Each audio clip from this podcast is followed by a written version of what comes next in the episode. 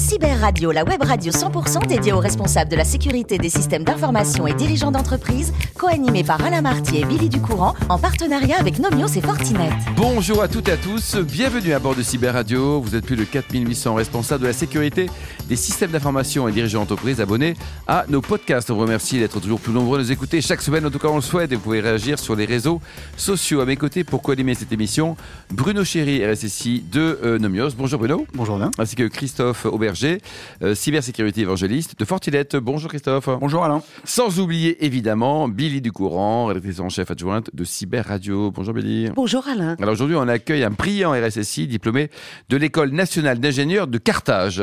Absolument. De, et il est du laboratoire national de métrologie et d'essai. Et c'est euh, monsieur euh, Skander Benjidia. Alors, euh, vous venez de Tunis, forcément. Vous êtes né au bord de la Méditerranée, où vous avez fait vos études jusqu'à un master. Et ensuite est arrivé, euh, le monde entier avait les yeux braqués sur ce printemps arabe. Et vous avez euh, quitté votre pays parce que les universités fermaient ou parce que c'était une urgence euh, également pour votre famille? Euh, non, alors j'ai quitté pour deux raisons. Donc le, le master spécialisé en cybersécurité, au management des risques euh, SI que j'ai trouvé donc en France, que je trouvais pas forcément l'équivalent donc en, en Tunisie, et aussi pour des raisons familiales parce que voilà, ma, ma femme est vendéenne, donc j'essaie de me rapprocher au maximum. euh, Eh, c'est de choc cette des région. cultures quand même, la Vendée et, ouais, et Tunis. bah, hein. je, ouais, je suis passé de Tunis, la capitale, à, à Niort, donc c'était quand même. Ah ouais, le choc climatique, compliqué. vous l'avez, euh, ça va, ça va, C'est tout va bien. ouais. C'est vrai que vous arrivez à Niort, hein, vous faites votre master 2 en management des risques à l'IRIAF de Poitiers. Quel est votre premier job une fois en France avec vos diplômes? Alors j'ai euh, fait un, donc euh, consultant en sécurité et système d'information donc euh, au sein de l'entreprise Telindus qui est maintenant euh, SFR, SFR Business. Euh, donc voilà, qui est une application simple de, de mes études euh, donc, en cybersécurité. Alors vous avez fait pas mal de consulting, j'allais dire, dans votre carrière. Également ce qu'on appelle de l'audit bancaire. Et ce qui est intéressant, c'est que entre ce consulting et l'audit bancaire, vous dites que ce travail, c'est ce travail qui vous a permis d'accéder au titre de responsable de sécurité. Tout à fait. En fait, le, le poste d'auditeur interne bancaire, donc euh, euh, rattaché aussi à l'inspection générale du groupe, donc c'est un poste qui, euh, qui ouvre pas mal de- de- d'opportunités. Euh, on voit plein de choses. Donc c'est un poste où on audite pas mal de périmètres. Donc on, on parle à différentes personnes, donc de l'opérationnel jusqu'au directeur général. Donc généralement c'est une mission de trois mois. On ne connaît pas forcément le sujet ni les équipes, donc on part parfois à l'autre bout du monde. Donc euh, on débriefe le directeur général au début de la mission. Et à la fin de la mission, euh, en un quart d'heure, donc euh, euh, de toute la mission. Donc il faut être euh, assez euh, factuel euh, Synthétique et aussi. synthétique, donc et aussi euh, voilà, fort de, de propositions aussi par rapport à donc euh, aux recommandations qu'on va donner. Donc, euh, Mhm. Alors après tout, tous ces postes, vous arrivez au laboratoire national de métrologie et d'essai, et là, il y a quelque chose de très particulier qui vous séduit dans leurs propositions. Qu'est-ce qui s'est passé à ce moment-là? Il y a eu un feeling, vous m'avez dit. oui, un feeling. Alors deux, deux feelings, on va dire. Donc feeling avec le DSI. Donc, C'est euh, c'est rare, hein, vous Ouais, dites. euh, justement, donc C'est euh, rare, c'est c'est généralement, euh, généralement, on n'est pas les meilleurs copains, le RSSI et le DSI, donc euh, toujours la production qui passe en avant. Donc, euh, Partir au Club Med à Tunis pour se fatiguer, voilà. donc euh, notre DSI que, que je salue, Monsieur Malgrand, euh, qui donc était déjà moteur aussi de, pour pour recruter le RSSI. Donc ça c'est la première chose. Et la deuxième chose aussi le, le challenge donc de création du pôle de la cybersécurité au sein de l'entreprise. Donc il y avait il y avait un- une activité euh, sécurité, mais qui n'était pas forcément structurée dans un pôle dédié. Donc là, on m'a confié la création de, de ce poste-là et le développer. Donc c'était un, c'est un challenge que, que j'ai accepté. On se retrousse de- les manches et on y va. Et on y va. Exactement. quoi. Est-ce qu'on a- il y a combien de pas. personnes dans le laboratoire? Il y a 800 personnes, c'est ça? À peu près, ouais. et, vous êtes français, mais également international Oui, en fait, euh, on est un groupe. Donc, euh, il y a le, le LNE, donc Laboratoire National de Métrologie et d'Essai. Et après, on a des filiales, en fait, à l'international, euh, donc euh, aux États-Unis. euh, maintenant, une nouvelle filiale en, en Angleterre avec le Brexit aussi. Et euh, aussi euh, des, euh, des laboratoires aussi de, en Asie. Très bien. Bruno? Bonjour Skander. Bonjour. Alors, rapide question sur la façon dont vous organisez avec la DSI euh, pour la gestion du risque, la stratégie de couverture des risques. Mhm. Vu que vous avez l'air d'être dans une démarche de, pardon, dans une démarche euh, donc euh, coordonnée et, et très proche. Comment est-ce que vous répartissez les choses entre la SSI et la DSI Est-ce que vous êtes vraiment plus euh, directif, plus prescriptif sur les normes de sécurité, sur les exigences à appliquer? Alors, directive, pas forcément. Bah, ça dépend des, des, des, moments. Donc, quand je vois des choses qui sont vraiment, on va dire, pour un RSSI, il les voit des, des accès ou de, sans trop rentrer dans le détail. Donc, euh, ça va être tout de suite euh, directif. Mais la plupart du temps, on travaille ensemble, en fait. Parce que si euh, a une mauvaise communication ou si on brusque les équipes en face aussi, donc Mm. c'est un peu compliqué. Après, pour faire avancer, surtout, il y a de grands chantiers aujourd'hui qu'on doit mener. Donc, il faut trouver le, le juste milieu entre ces deux, deux, deux approches. Donc un premier travail de sensibilisation et d'accompagnement des équipes. Bien sûr, oui, euh, bien sûr. Donc la, la sécurité, donc euh, moi j'ai aussi j'ai ado- j'ai adopté le, le, le référentiel NIST, donc on, on part euh, par étapes. Donc on commence par des pratiques de base euh, informelles, à des pratiques standardisées, à après on passe euh, euh, donc à l'amélioration continue, on va dire si, si, je, si je résume. Donc il faut aller étape par étape avec les équipes et introduire le sujet. euh, étape par étape. Donc euh, la sensibilisation, c'est principal, euh, c'est à la fois aux utilisateurs et aussi aux équipes de DSI. C'est une très bonne fondation pour commencer le travail Exactement. conjoint avec les DSI.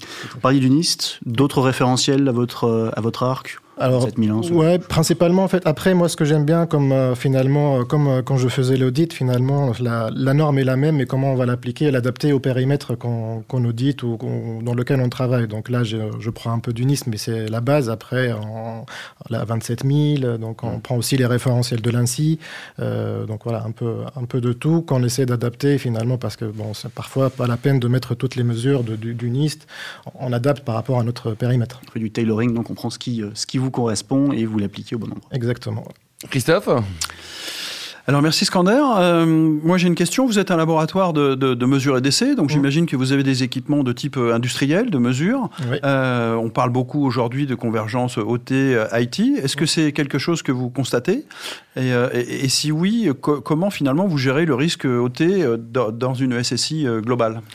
On- a les deux en fait. On a les, euh, les bancs d'essai qui sont bah, des vieux avec de l'obsolescence et tout. Donc ça c'est assez compliqué. Donc mais on le traite par d'autres biais parce que aujourd'hui on pourra pas forcément les enlever parce que bon y a des systèmes qui coûtent assez cher et qu'on peut pas travailler autrement. Donc euh, il faut trouver une solution de les sécuriser autrement.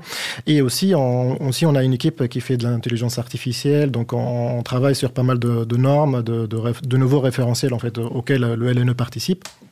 Donc, on introduit cette, ces notions d'in- d'intelligence artificielle, d'IA, de, de, voilà, de, de d'IoT, de pas mal de choses. Donc, on voit le 2, ça, ça avance, mais après, il y a une maturité aussi du, marché des interlocuteurs. Donc, il y a pas mal de groupes de travail qui se montent aujourd'hui euh, sur ces sujets-là.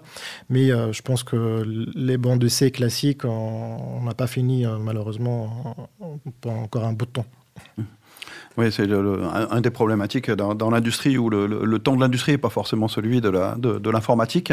Tout à fait. Euh, justement, ces risques, vous les gérez euh, de, de manière euh, séparée, euh, par, je sais pas, du virtual patching ou des choses comme ça, ou, ou- ou vous avez complètement séparé ces, ces- ces ensembles-là du, du- du reste du, système Alors, d'information c'est un des, des grands projets en fait qu'on mène, c'est vraiment la, sécurité réseau. Donc c'est un- une des solutions donc de, de les isoler, si on peut dire, donc sur un autre système. Euh, il y a aussi pas mal le- tout ce qui est euh, gestion des accès, des droits, parce que finalement même euh, bon, le- patch, bon, il y a des choses qu'on peut patcher, d'autres non, euh, parce que bah, il y a l'obsolescence qui rentre ou euh, les systèmes qu'on peut pas toucher parce qu'ils sont en train de faire des, jobs ou des, essais où on peut pas ni même redémarrer l'ordinateur ni rien, donc c'est assez compliqué de toucher.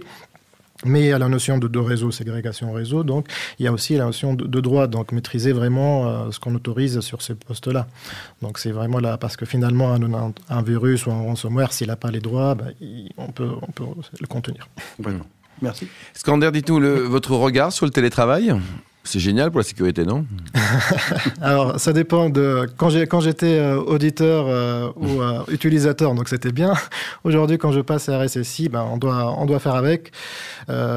Justement, donc je reviens toujours à cette notion de de, de, sécurisation des usages finalement. Donc, il faut, faut bien faut bien maîtriser ces sujets-là. Bon, le plus beau métier du monde, c'est quoi? C'est RSSI ou champion olympique de natation?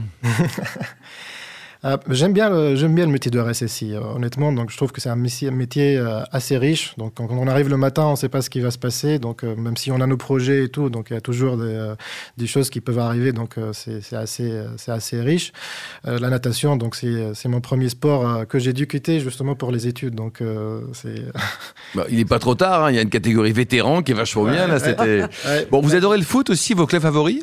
Alors, mon club favori, c'est. bah, je ne vais pas dire. euh, je, je suis à Paris, mais ça ne sera pas à PSG, donc euh, c'est plus le Real Madrid. Ouais. Donc, et Et mon en club, Tunisie, euh, mon allez- club, euh, mon club de, de, de, de, de cœur, on va dire, le club africain, Ouais. qui est un club de, Tunis, la capitale. De Tunis, quoi. Et en France, de pas de club favori euh, Je regarde un peu, alors, ma, femme, ma femme a des origines italiennes. Et elle, Elle est a- ou elle est italienne elle est, euh, des origines italiennes, donc, mais Ah. euh, vendéenne aussi, donc, mais elle a vécu aussi à, à Marseille. Donc, euh, c'est un peu. elle a Waouh, un- On la salue un petit, quand même. un hein, petit mélange. Donc, et, euh, je lui dis, quand je lui dis, euh, je vais mettre les, les, les petits, euh, les petits au PSG. Ah, ça les fait la les boutons là, ça va pas du tout. Quoi. euh, C'est, c'est... Ça reste Marseille-Marseille. Donc, Non, euh, faut- on va dire, allez, Marseille. Partir au plus du fou sinon. Alors, les- côté cuisine, vos plats favoris, dites-nous. Alors j'aime bien de la cuisine euh, méditerranéenne en- globalement. Donc après les plats, les plats, les plats passent de, de, de tomates, de l'huile d'olive donc euh, principalement. Donc il y, a, il y a le plat, un plat que j'affectionne assez euh, particulièrement, c'est la oja. Donc c'est un plat l'équivalent aussi de la chakchouka chez, chez, chez Oui. les Marocains. Donc à base de sauce tomate, de, de tomates fraîches, de, de piment, d'harissa, donc et des œufs. Ouais. L'harissa, donc on met la, toute- la petite touche tunisienne par rapport aux Mais alors, autres. pourquoi Larissa, il est meilleur en Tunisie qu'en France Dites-nous là. Parce que nous, on la prend rarement en fait en, en pot industriel. Donc c'est généralement de, de la harissa faite maison. Donc c'est là de- toute la différence. Et nous, on l'utilise plus pour parfumer le plat que pour euh, faire le côté piquant en fait. D'accord. Et alors, pour terminer, un voyage de noces en sac à dos en Thaïlande, vous conseillez ou pas? Ah oui, exa- très très bien ça. C'est un beau pays. Donc il faut faire le- tous les côtés, euh, le sud, le nord. euh, c'est assez, euh, assez riche. Merci beaucoup, Scander. Merci également à vous, Billy, Bruno et Christophe. Fin de ce numéro de Cyber Radio. Retrouvez toute notre actualité sur nos comptes Twitter et LinkedIn. On se donne rendez-vous mardi prochain à 14h précise avec un nouvel invité. L'invité de la semaine de Cyber Radio, une production b2b radio.tv en partenariat avec Nomios et Fortinet.